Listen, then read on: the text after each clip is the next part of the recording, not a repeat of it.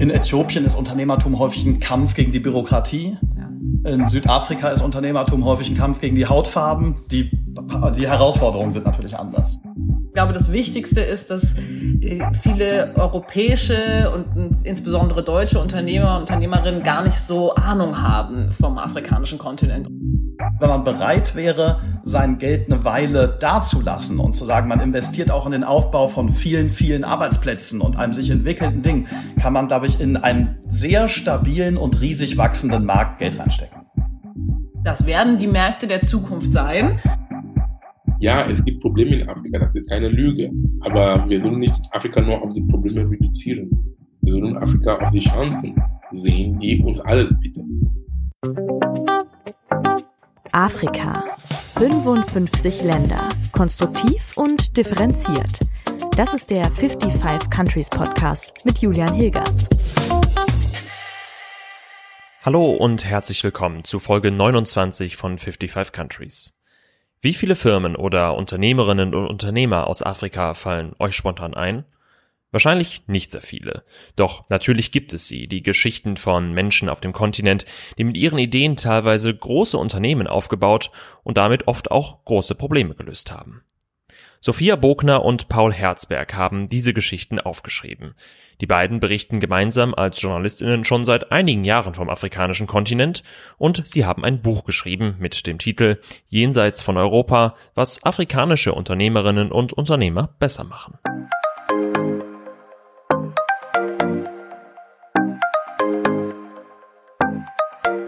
Liebe Sophia, lieber Paul, willkommen bei 55 Countries. Freut mich sehr, dass ihr dabei seid. Wir freuen uns. Vielen Dank. Wie seid ihr denn eigentlich auf die Idee gekommen, ausgerechnet ein Buch über afrikanische Unternehmerinnen und Unternehmer zu schreiben? Also tatsächlich muss man dazu sagen, dass wir berichten gemeinsam seit 2018 aus Afrika und haben uns natürlich viel damit rumgeschlagen, wie schaffst du es, deutschen Redaktionen und deutschen Zeitungen und Radiosendern und so weiter Themen aus Afrika zu verkaufen. Das ist ja nach wie vor leider für den deutschen Journalismus nicht der heißeste Kontinent. Und irgendwann ist uns aufgefallen, woran gewisses Interesse bestand, sind Erfolgsgeschichten unter anderem auch, aber vor allem Geschichten von Unternehmern aus Afrika. Und wir haben eine ganze Reihe davon geschrieben für das Wirtschaftsmagazin Brand 1 und haben dann festgestellt, diese Porträts von Unternehmern und Unternehmerinnen sind ein fantastisches Vehikel, um nicht nur über Business zu schreiben und über Wirtschaft, sondern auch darüber, was treibt die Leute an, wo kommen die her, was sind die spezifischen Umstände ihrer Länder. Und das hat eigentlich ganz gut funktioniert. Und deswegen sind wir irgendwann auf die Idee gekommen, wenn das in einer Serie für eine Zeitung funktioniert und gern gelesen wird, funktioniert es vielleicht auch als Buch. Also so ein bisschen, äh, wenn man es wenn man's spitz sagen möchte, fürs Geld verdienen interessieren sich mehr Menschen als für Afrika an sich. Also haben wir sozusagen den, die, die Business-Porträts als Vehikel genommen, äh, um etwas über Afrika und die unterschiedlichen afrikanischen Länder zu erzählen. Ja, insofern ja schön, dass es dann auch Geschichten vom Geld verdienen in Afrika gibt und äh, vielleicht nicht nur die, die Armutsgeschichten äh, und Krankheit und Kriege. Herausgekommen ist ja dann ein Buch mit verschiedenen Porträts. Gibt es da einen Menschen, eine Person, ein Unternehmen, das euch ganz besonders fasziniert hat oder in Erinnerung geblieben ist und von dem ihr vielleicht mal ein bisschen erzählen wollt? Also natürlich haben wir, da sind ja schon destillierte Geschichten sozusagen. Also alle Porträts, die dann, die es dann ins Buch geschafft haben, sind natürlich Porträts von Menschen, die wir alle wahnsinnig faszinierend fanden und, und speziell. Deshalb ist es schwer zu sagen, wer da sozusagen ein Favorite war. Also ich fand, ich persönlich fand natürlich äh, Divine Nkula aus Zimbabwe eine sehr beeindruckende Frau äh, die in einem interessanten Land, in dem es sehr schwer ist, Unternehmen zu gründen, in einer Branche, in der es ganz wenige Frauen gibt, und zwar weltweit. Also die ist ja eine Security-Unternehmerin, äh, wird ja auch in Zimbabwe Queen of Security genannt, weil sie eine der größten Security- und Sicherheitsunternehmen des Landes leitet. Und auch als sich als Person, die, die, sie ist Mitte 60 und überblickt einfach eine lange, lange Zeit und eine spannende, spannende Periode auch der Geschichte dort. Und deshalb fand ich die eigentlich sehr beeindruckend. Dann gibt's ein paar Geschichten, wo ich echt sagen musste, ich fand die Geschäftsmodelle beeindruckend clever. Livebank aus Nigeria, die Blutkonserven ausliefern und gleichzeitig so ein Online-Register erstellt haben, wo wie viel Blut vorrätig ist. Und dann hast du natürlich zuletzt noch so ein paar Geschichten. Ich glaube, das sind die, die bei mir am ehesten äh, hängen geblieben sind an denen du wahnsinnig viel über ein Land erzählen kannst. Also die Geschichte, die wir aus äh, Äthiopien zum Beispiel in das Buch gebracht haben, über eine Unternehmerin, die so eine Art Uber für Addis Abeba aufbaut, an der und an deren Konzept und auch an deren Struggle du sehr gut erzählen kannst, was ist das für ein Land Äthiopien, für ein uraltes, auch teilweise in der Vergangenheit gefangenes Land, was versucht jetzt irgendwie Zukunft zu erfinden. Also du siehst, wir fanden die eigentlich alle spannend. ich kann es verstehen und wahrscheinlich viele spannende Geschichten, die es auch gar nicht ins Buch geschafft haben. Das Buch hat ja den Untertitel, was afrikanische Unternehmerinnen und Unternehmer besser machen. Ähm, das fand ich auch sehr, sehr spitz, sage ich mal, als ich das gelesen habe. Was, was machen Sie denn nun besser? Das, die Frage kommt immer wieder. Ich, wir meinten das in mehrfacher Hinsicht. Also zum einen natürlich, was sie vielleicht, eventuell, Fragezeichen, besser machen als andere Vertre als Vertreter anderer gesellschaftlicher Gruppen. Was machen sie besser als Politiker? Genau, was, was machen sie, sie zum Beispiel besser als, als Politiker in ihrem Land? Und natürlich, das ist zum gewissen Grad auch ein Afrika-Klischee, aber eins, an dem auch schon ein bisschen Wahrheit dran ist. Es gibt ähm, einige Länder, in denen die Politik funktioniert und auch besser ist, aber es gibt natürlich immer noch sehr, sehr viele afrikanische Länder, in denen Politiker und Politik äh, wahnsinnig enttäuschend sind. Äh, also von korrupt bis einfach dis dysfunktional bis brutal. Und ähm, das fand ich schon, das kann man auch äh, tatsächlich für viele, viele afrikanische Länder sagen, dass Unternehmer und Unternehmerinnen häufig ein positiver Geist sind und sozusagen ein positive, ähm, ein positiver Faktor in vielen Ländern, äh, weil die wirklich was aufbauen, was über ihre Unternehmen hinaus diese Länder entwickelt. Das machen sie auf jeden Fall besser als viele afrikanische Politiker. Dann kann man es natürlich auch noch so lesen, dass man sich überlegt, was machen sie besser im Sinne von was verbessern sie. Und da ist uns schnell aufgefallen, dass Unternehmer und Unternehmerinnen in Afrika häufig Verantwortung tragen, die ganz weit über das reine Geld verdienen und ihr Business hinausreicht, weil sie Infrastruktur schaffen müssen zum Beispiel, von so relativ erwartbaren Sachen wie Straßen und Transport bis hin zu komplexeren Unternehmungen wie der Ausbildung der eigenen Angestellten. Und das heißt, über ihre Firmen hinaus bauen sie ganz viel Halt und natürlich Arbeitsplätze und so weiter auf. Und dann gibt's natürlich den dritten Aspekt, was machen sie vielleicht besser als Unternehmer und Unternehmerinnen äh, zum Beispiel in Europa? Und äh, da finde ich ist vor allem das Thema Resilienz äh, sehr interessant, weil es natürlich schon so ist, dass du, das hat eine Unternehmerin aus Nigeria ganz cool ausgedrückt, die gesagt hat, als wir mit ihr in Lagos saßen, if you can make it here, you can make it anywhere. Also das geht nicht mehr so sehr für New York, sondern im Grunde genommen geht's für Lagos. Und äh, das stimmt auch. Also wenn du ein erfolgreiches Unternehmen in Nigeria aufbauen kannst, ähm, da bist du schon ganz, ganz schön gewiefter Unternehmer. Ähm, und das machen sie sicherlich auch besser als viele europäische Unternehmer. Was ich beeindruckend fand in vielen Ländern Afrikas ist, es gibt eine ganz andere Haltung der Zukunft gegenüber. Und die merkt man natürlich gerade bei Unternehmern und Unternehmerinnen, die etwas aufbauen wollen. Also wir sind ja als Europäer gerne, auch gerade in den letzten Jahren, so ein bisschen gefangen in so einem etwas desillusionierten, die Zukunft sieht nicht unbedingt besser aus als das gestern. Und da macht man sich Sorgen und baut ab und schottet sich ein. Dann gibt's lauter mehr oder weniger grässliche politische Entscheidungen, die da dranhängen. Und in Afrika herrscht häufig ein ganz anderer Geist, gerade im Business, nämlich die Überzeugung, dass morgen das Ding garantiert besser wird und die Verantwortung dafür in den eigenen Händen liegt. Und das ist, also das ist begeisternd, muss man sagen. Ihr habt es ja angesprochen, also man kann jetzt auf jeden Fall nicht alle Länder da über einen Kamm scheren. Sind euch denn Unterschiede aufgefallen, wie sehr dieser Unternehmergeist in manchen Ländern ausgeprägt ist ähm, und wie sich das dann, dann unterscheidet äh, zwischen diesen Ländern? Klar, ganz unterschiedlich. Also ich meine, es gibt zum Beispiel Nigeria ist ja wirklich fast schon vorurteilshaft auch in Afrika dafür bekannt, dass alle irgendwie Business machen wollen und so um jeden Quadratmeter hasseln. Und es gibt einen blöden, Nigeria ist sozusagen das, äh, die USA. Äh, genau. Das, es, es gibt einen blöden Witz, der uns in Lagos mehrfach erzählt wurde. Und zwar haben die Leute gesagt, wenn die Amerikaner irgendwann auf dem Mars landen, werden sie da vermutlich zwei Typen aus Lagos finden, die gerade einen Vertrag unterschreiben. Und ein bisschen so ist das Businessgefühl in Nigeria, aber tatsächlich ist es von Land zu Land unterschiedlich. Also Ruanda, was ja ein sehr strenges Land ist und äh, unter Paul Kagame, dem Präsidenten, auch wirklich nicht demokratisch und ganz schön autokratisch, hat eine ganz technische Idee von mehr in Informatik und Computerwissenschaften investieren, Start-ups fördern, internationale Leute ranziehen. In Äthiopien ist Unternehmertum häufig ein Kampf gegen die Bürokratie. Ja. In Südafrika ist Unternehmertum häufig ein Kampf gegen die Hautfarben. Die die Herausforderungen sind natürlich anders. Ja. Äh, was ich nämlich festgestellt habe auf meinen Reisen bis jetzt, dass äh, zum Beispiel in Ostafrika viele Leute entweder von der Regierung angestellt werden wollten ähm, oder wenn sie dann ihr Business machen, aber dann so das machen, was der Nebenmann, die Nebenfrau auch macht, also irgendwelche Sachen verkaufen, Shop eröffnen, aber nicht so richtig groß denken, weil sie wahrscheinlich ja auch in irgendeiner Form ähm, gebremst werden durch die Umstände. Wie habt ihr das wahrgenommen?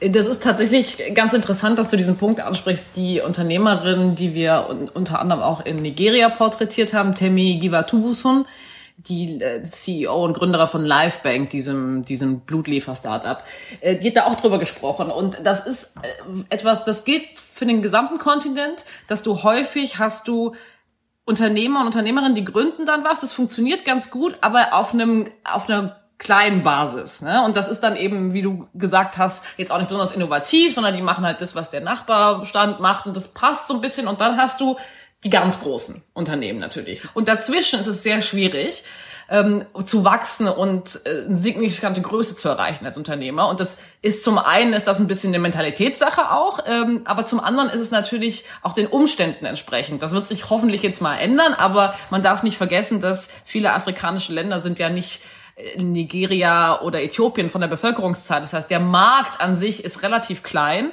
und ähm, panafrikanischen Handel zu betreiben, ist immer noch sehr schwer.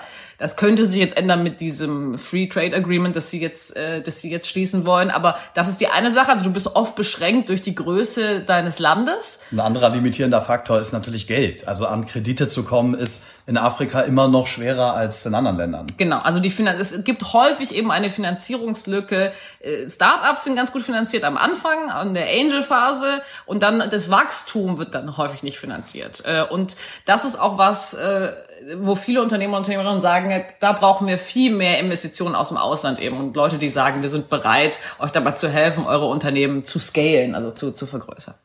Das ist ja ein total wichtiger Punkt. Also die Privatinvestitionen von deutschen, europäischen Unternehmen auf dem afrikanischen Kontinent sind ja super gering. Es geht dann immer oft so über Entwicklungshilfe, Zusammenarbeit, wie auch immer. Ähm, was ist denn euer Eindruck? Also ist da wirklich Potenzial für private Investitionen und wie könnte das vielleicht auch mehr, mehr ausgebaut werden? Ich glaube, das Potenzial ist ziemlich unendlich. Ich meine, damit bin, sind wir natürlich jetzt nicht allein mit dieser Meinung. Das wird ja immer wieder auch behauptet. Aber auch, also du hast recht, noch sind die Privatinvestitionen klein, sehr, sehr klein teilweise, aber sie wachsen und zwar in fast jedem Bereich, sowieso, wie sowieso die meisten Wirtschaftskennzahlen in Afrika wachsen. Und allein das in Kombination mit einer sehr, sehr jungen und auch wachsenden Bevölkerung ist ja ein Indikator dafür, dass das ein Riesending ist, das auf uns zukommt. Und natürlich werden dann dort auch Riesengeschäfte gemacht und Riesengewinne eingefahren werden. Die Frage ist, bis das soweit ist, braucht man vielleicht eine andere Investmentmentalität auf dem Kontinent. Zum Beispiel eine, bei der man sagt, man muss langfristiger investieren, weil wahrscheinlich rasant schnell Profit schlagen aus einer Investition und zu sagen, innerhalb von zwei Jahren kann ich mein Geld da doppelt rausholen. Das wird vermutlich nicht funktionieren, wenn man auf Unternehmen setzen muss, die, wie wir gerade besprochen haben, ganz viel Infrastruktur selber noch aufbauen müssen. Aber ich glaube, wenn man bereit wäre, sein Geld eine Weile dazulassen und zu sagen, man investiert auch in den Aufbau von vielen, vielen Arbeitsplätzen und einem sich entwickelnden Ding, kann man, glaube ich, in einen sehr stabilen und riesig wachsenden Markt Geld reinstecken. Und ich glaube, man muss es auch mal von der, man muss es mal andersrum sehen. Also wo wollen deutsche und europäische Unternehmen denn in Zukunft investieren? Also du meinst sonst investieren? Ja, sonst investieren. Also das werden die Märkte der Zukunft sein. Die Chinesen investieren unglaublich viel in Afrika und zwar nicht nur diese großen Infrastrukturprojekte, sondern eben auch sehr stark auch in afrikanische Startups. Ähm, und dann kommt ja noch mal hinzu, wir brauchen ja sozusagen in Europa wird's ja eher geht's ja eher zurück oder stagniert ähm, und wir müssen jetzt halt da rein und investieren, weil sonst natürlich diese langfristigen Partnerschaften ja auch schwierig sind auf, aufgebaut, ne? die werden die müssen ja erstmal aufgebaut werden. Und ähm, da gibt's schon Möglichkeiten. Und weil du gefragt hast nach Unterstützung, ich glaube, das Wichtigste ist, dass äh, viele europäische und insbesondere deutsche Unternehmer und Unternehmerinnen gar nicht so Ahnung haben vom afrikanischen Kontinent und deshalb gar nicht wissen, okay, wir wollen jetzt grundsätzlich investieren, aber in welches Land und wie und wie kommt man dahin?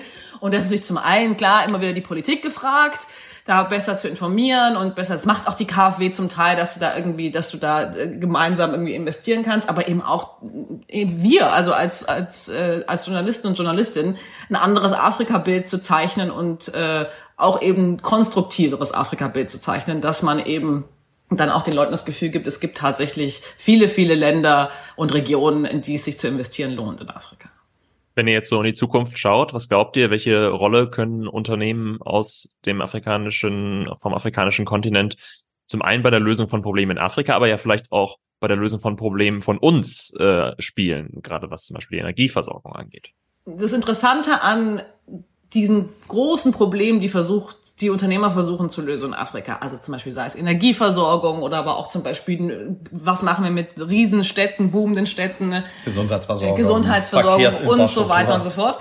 Das sind ja Probleme, die es äh, nicht nur in Afrika gibt, sondern die gibt es zum Beispiel auch in Indien und in vielen, in vielen Großstädten Südostasiens und so. Also die Modelle, die da geschaffen werden, sind tatsächlich häufig auch übertragbar auf andere Regionen dieser Art.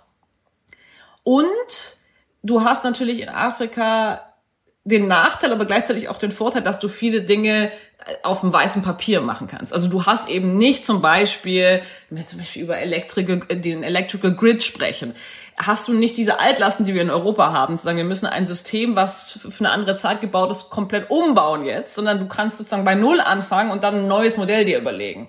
Und da gibt es schon viele, viele Bereiche, äh, in denen, in denen das, die Lösungen, die in Afrika gefunden werden, auch übertragbar sind, nicht nur auf andere Schwellen- und Entwicklungsländer, sondern vielleicht sogar in Europa äh, übertragbar ja. sind. Ich meine, da gibt's ja auch in unserem Buch jetzt ein paar Geschäftsmodelle, bei denen das der Fall ist. Da gibt's ein Startup aus Nairobi zum Beispiel, Lorry Systems, die sich sozusagen eine, eine Art Uber für Trucks überlegt haben, das Logistik, ein, Logistik einfacher macht. Und wenn das in Afrika funktioniert, wird das zuerst dann auch in Schwellen- und Entwicklungsländern weltweit funktionieren, aber würde prinzipiell auch Probleme lösen, die es in westlichen Ländern gibt. Das heißt, man kann sich gut vorstellen, dass aus Problemen, die Unternehmer in Afrika angehen und dafür eine Lösung finden wollen, auch Lösungen herauskommen, die international anwendbar sind. Eine letzte Frage habe ich noch. Sind euch denn auch Unterschiede zwischen der Herangehensweise von Unternehmerinnen und Unternehmern aufgefallen auf dem Kontinent? Ähm, zumindest war das vielleicht an manchen Stellen äh, ein bisschen rauszulesen und ich habe das auch öfters schon, schon gesehen. Also ähm, gehen Frauen und Männer unterschiedlich mit Unternehmen um auf dem Kontinent? Also ich denke, was für viele afrikanische Länder geht, ist ein ganz interessante ganz interessanter Widerspruch, der aber, äh, der, der aber auflösbar ist. Also in vielen Ländern ist, haben wir immer noch sehr patriarchalische Gesellschaften und ähm, auch in, also sowohl in der Wirtschaft, aber auch in der Politik äh, Frauen immer noch unterrepräsentiert. Gleichzeitig ist es aber so, dass ganz viel des alltäglichen Geldverdienens in Afrika sehr, sehr stark auf den Schultern von den Frauen liegt. Also die regeln die Familien und die verdienen das Geld. So. Jetzt ist natürlich in das an zum Teil ein äh, auch aus dem Nachteil haben die dann einen Vorteil geschlagen, weil viele afrikanische Unternehmerinnen eben nicht zu diesen alten Machtklüngel gehören. Auch Ausnahmen, aber ne? Und deshalb kann man, also wenn man es, äh, das äh, sage ich jetzt mal einfach als Frau, das kann man glaube ich schon so pauschal sagen, Korruption ist wesentlich weniger verbreitet unter Frauen äh, auf diesem Kontinent. Das heißt, die ähm, haben, die stehen oft für sozusagen neue Businessmodelle, neue Art zu wirtschaften, auch eine, vielleicht auch eine inklusivere Art zu wirtschaften. Ähm, und das ist schon sehr beeindruckend gewesen zu sehen. Es gibt also viele, viele Unternehmerinnen, die, die echt gut sind in Afrika. Eine allerletzte Frage habe ich jetzt doch noch. Gibt es denn noch ein Unternehmen oder ein Land, ähm, was ihr bis jetzt noch nicht bereisen konntet, besuchen konntet, was aber jetzt noch unbedingt auf eurer Liste ist, was äh, vielleicht äh, noch ansteht demnächst? Absolut. Also wir haben vergeblich versucht, zum Beispiel bei diesem Buch jetzt allein, ähm, eine Geschichte zu schreiben über einen Unternehmer aus der Demokratischen Republik Kongo, für die wir nach Kinshasa wollten. Und wir sind an lauter unterschiedlichen Sachen gescheitert und haben es am Ende gar nicht noch nicht mal geschafft, nach Kinshasa zu kommen. Das lag am kongolesischen Informationsministerium, das sich ganz schön Mühe gibt, Journalisten draußen zu halten. Das lag an Visaproblemen, die wir hatten, an Reiseproblemen, daran, dass wir zwischendurch Covid bekommen haben. Also eine Vielzahl an Möglichkeiten, die aber am Ende damit geendet hat, dass wir eine Geschichte, die wir sehr gern gemacht hätten und eins der spannendsten Länder überhaupt, Demokratische Republik Kongo, nicht bereisen konnten. Und ich glaube, ich würde sofort die Chance wahrnehmen, das nachzuholen. Okay, dann wünsche ich euch sehr, dass das klappt. Vielen Dank, ihr beiden, für eure Zeit und das Gespräch. Danke dir. Vielen Dank für die Einladung. So viel von Sophia und Paul. Mehr Infos zu ihrem Buch und ihrer Arbeit findet ihr in der Folgenbeschreibung, genau wie die Links zu anderen Folgen von 55 Countries zum Thema Wirtschaft in Afrika. In Folge 3 ging es zum Beispiel um die Frage, welche Chance Produkte Made in Africa haben und in Folge 18, warum wir speziell in Westafrika investieren sollten. Hört da doch gerne nochmal rein. Und auch den Blog Wirtschaft in Afrika von der Journalistin Katja Scherer möchte ich an dieser Stelle sehr empfehlen. Auch diesen Link dazu findet ihr in den Show Notes. Nun aber wollen wir die Verbindung von den afrikanischen Staaten und ihren Unternehmen nach Deutschland schaffen. Denn natürlich brauchen alle Firmen Investitionen, um zu wachsen. Deutschland ist aber noch immer sehr zurückhaltend, was Investitionen auf dem afrikanischen Kontinent angeht. Akuma Saningong will das mit seiner Firma KAC Afrika ändern und hilft deutschen Unternehmen auf dem afrikanischen Markt Fuß zu fassen und auch Fördermittel zu finden. Akuma fokussiert sich mit seiner Firma dabei ganz besonders auf den Technologiesektor.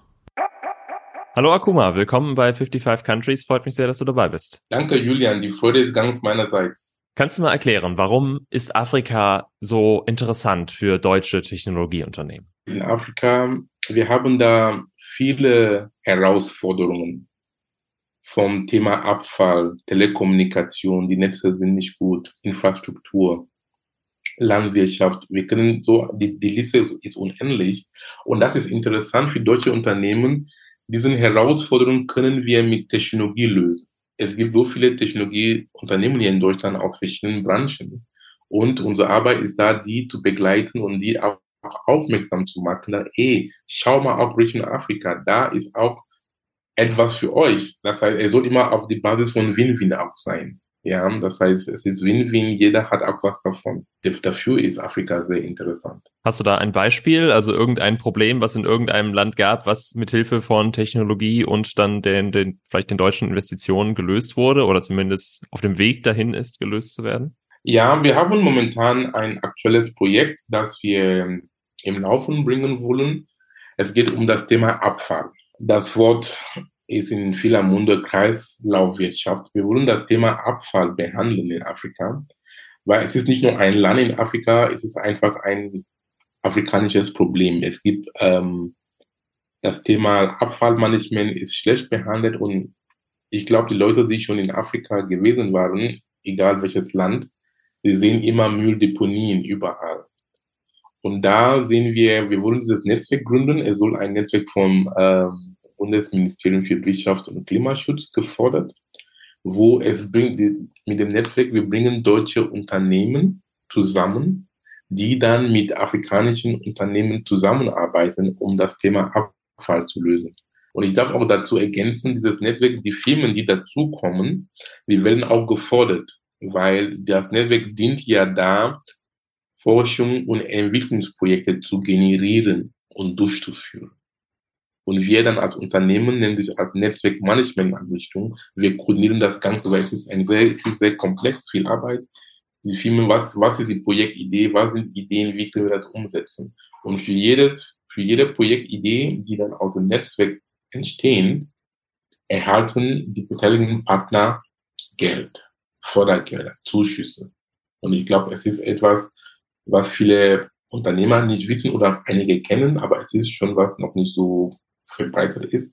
Und deswegen machen wir diese Arbeit, diese Aufmerksamkeit zu schenken und sagen, ey, Leute, komm, lassen wir uns gemeinsam packen und was Gutes tun. Bekommen denn die Unternehmen, die deutschen Unternehmen, mit denen ihr zusammenarbeitet, bekommen die nur Fördergelder oder können die auch wirklich auf dem Kontinent mit Müll, Entsorgung, Recycling auch Geld verdienen? Weil das ist ja letztlich für die Unternehmen auch. Auf jeden Fall, auf jeden Fall. Nicht nur Fördergelder, das heißt, es, es geht um Wirtschaft. Das heißt, mit dem entwickelten Produkte oder Technologien, es soll dann Afrika als Absatzmarkt ähm, ähm, ähm, sein oder auch als Produktionsstandort. Das heißt, es ist beide Richtungen. Nicht nur Fördergelder, die, die Fördergelder sind noch ja da, um die Unternehmen diesen, diesen Risiken zu minimieren, weil wenn sie etwas Neues machen und dann sie müssen auch Geld in eine Technologie investieren oder optimieren. Der Stadt kommt sie dann zu Hilfe, um ihren Risiko zu minimieren und sagt, ey, mach das, weil es ist was Gutes. Aber Ziel ist das, es soll auch wirtschaftlich sein und dass sie auch in Afrika auch tätig, tätig sind. Was können denn auf der anderen Seite die deutschen Unternehmen von den afrikanischen Technologieunternehmen lernen? Also wo sind die vielleicht schon richtig gut? Du weißt zum Beispiel im Bereich Fintech, Finanztechnologien. Afrika ist in manchen Punkten da sehr, sehr ähm, fortgeschritten, dass die Leute können schon Überweisungen über ihren, ähm, das heißt Mobile, Mobile Banking. Du brauchst nicht unbedingt ein, eine Bankverbindung. Äh, auch wo Afrika hat sich irgendwie sehr gut ähm, entwickelt, wo ich glaube auch deutsche Unternehmen können auch da im Fintech-Bereich etwas lernen. Und auch die Art und Weise, die Afrikaner, die sind sehr robust und sehr resilient. Das heißt nicht, dass deutsche Unternehmen das nicht sind, aber sie haben eine sehr, sehr unkonventionelle Art und Weise, Probleme anzugehen.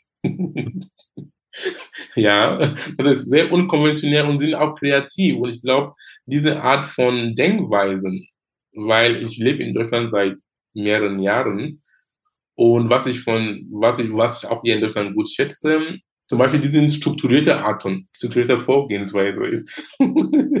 das alles muss abgehackt werden, zack, zack, zack, ist auch sehr schön. Aber auf der anderen Seite, die Afrikaner sind ein bisschen, sind nicht chaotisch, aber sie sind unkonventionell.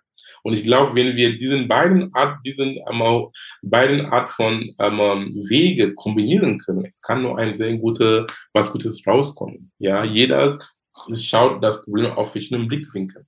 Warum ist denn dieser Weg der Investitionen besser als die klassische Entwicklungszusammenarbeit? Ich glaube, auf meiner Homepage steht ein Zitat von Yunus, dieser Nobelpreisträger Muhammad Yunus, er sagte, Wohltätigkeit löst das Problem der Armut nicht.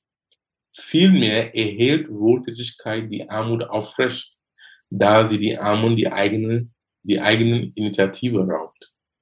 Und das ist auch irgendwie, was die Entwicklungshilfe macht, weil wir haben die Menschen meiner Meinung nach und viele auch sehen da so abhängig gemacht. Sie denken, Hilfe muss immer von außen kommen und uns auch retten immer diesen bettelnden Han. Afrika soll kein bettelnder Kontinent sein.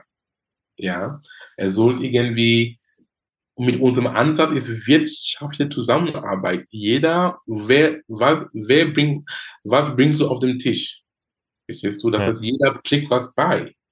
Und dann wir gucken, wie wir gemeinsam arbeiten, in unserem eigenen Interesse immer auf den Blickwinkel von Win-Win, nicht Win-Lose wir denken, es ist nur durch wirtschaftliche Zusammenarbeit, wenn du auch andere Regionen der Welt, warum sie jetzt ähm, vorangekommen sind. Japan, Südkorea, das waren auch einige, oder ähm, Hongkong, Taiwan, das, das waren auch vor einiger Zeit armen Länder. Aber wir haben das geschafft. Nur durch Wirtschaft, nur Wirtschaftlichkeit und Technologisierung. Und das ist, ich denke, das ist, wenn Afrika raus sein muss von diesem Lock, es geht nicht nur den Weg, aber das ist, das ist, das ist ein Weg, in dem wir das ähm, meistern können.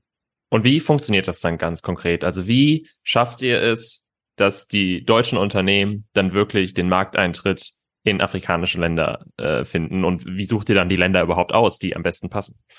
Wir haben zwei Bereiche. Der erste Bereich ist Innovation und Fördermittelberatung. Das heißt, wir halten die Firmen in die Hand von der Idee was ist die Idee? Was wollen wir machen? Oder was, was will wir machen? Und wo können wir Geld dafür bekommen, um das zu realisieren? Brauchen wir Partner?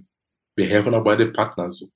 Und dann die andere Seite sind Unternehmen, die sagen, nee, wir brauchen kein Geld da, wir sind schon bereit, wir haben schon unsere Produkte, wir wollen einfach, und wir denken, der afrikanische Markt ist geeignet dafür. Dann wir machen dann eine, wir machen dann eine Markt, eine Market Entry. Analyse, so nennt sich das, Go-to-Market. Und meistens die, die Kunden suchen immer Partner, verlässlichen Partner, mit denen sie zusammenarbeiten können. Das heißt Lieferanten, Distributoren und, und sonstiges. Und dann wir helfen die dann diese Meetings erstmal virtuell, das zustande kommt und auch später auch live. Die Leute auch vor Ort zu treffen und dann erstmal einmal zu schauen, ob es passt und dann die Gegebenheiten zu sehen und dann peu à peu, bis sie, bis sie sich dann erfolgreich dann im Markt etabliert haben.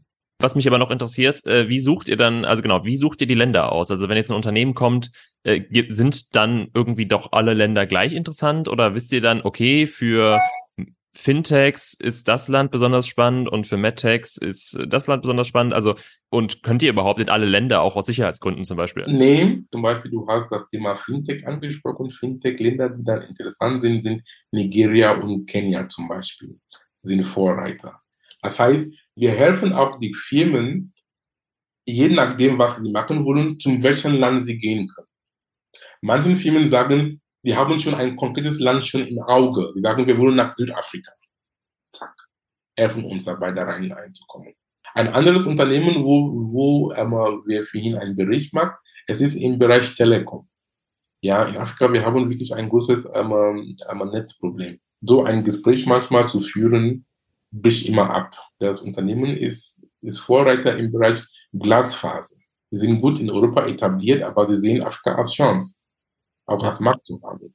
Zum Beispiel mit dem Gespräch, es war denen wichtig, ein Land, das auch bevölkerungsstark ist, weil sie wollen auch ein äh, ähm, äh, erwirtschaften da. Ein Land, die auch nicht sehr, aber nicht viele Gesteine hat, weil diesen Kabel gehen unterirdisch. Je nach die Anforderung des Kundens, dann schlagen wir nach unserer Analyse, welches Land oder welche Länder oder länderübergreifend in Frage kommen.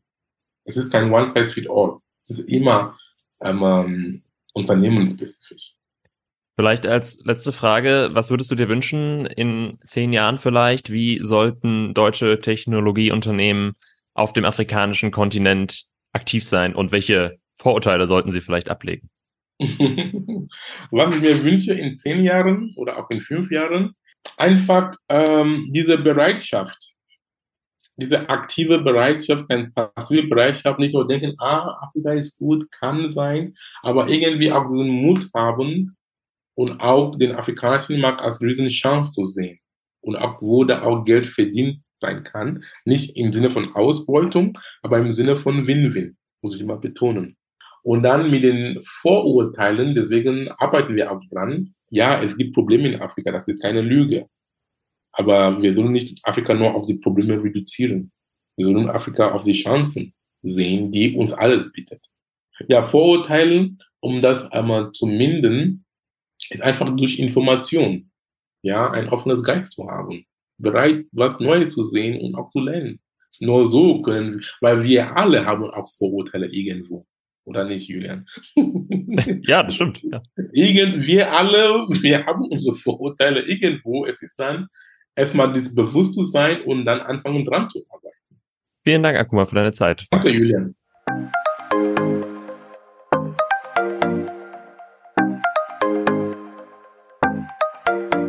Auch zu Akuma und seiner Firma findet ihr natürlich weitere Infos in der Folgenbeschreibung. Das war's für diese Folge. Ich freue mich wie immer sehr, wenn ihr den Podcast teilt und an Freundinnen und Freunde weiterempfehlt. Ihr könnt mir auch sehr gerne Fragen und Ideen bei Instagram oder Twitter schicken oder per Mail an 55countries at julian-hilgers.de. In der nächsten Folge melde ich mich dann aus New York. Dann geht es um die Nachhaltigkeitsziele der Vereinten Nationen und darum, wie sie in Afrika besser umgesetzt werden können. Bis dahin, Macht es gut. Ciao.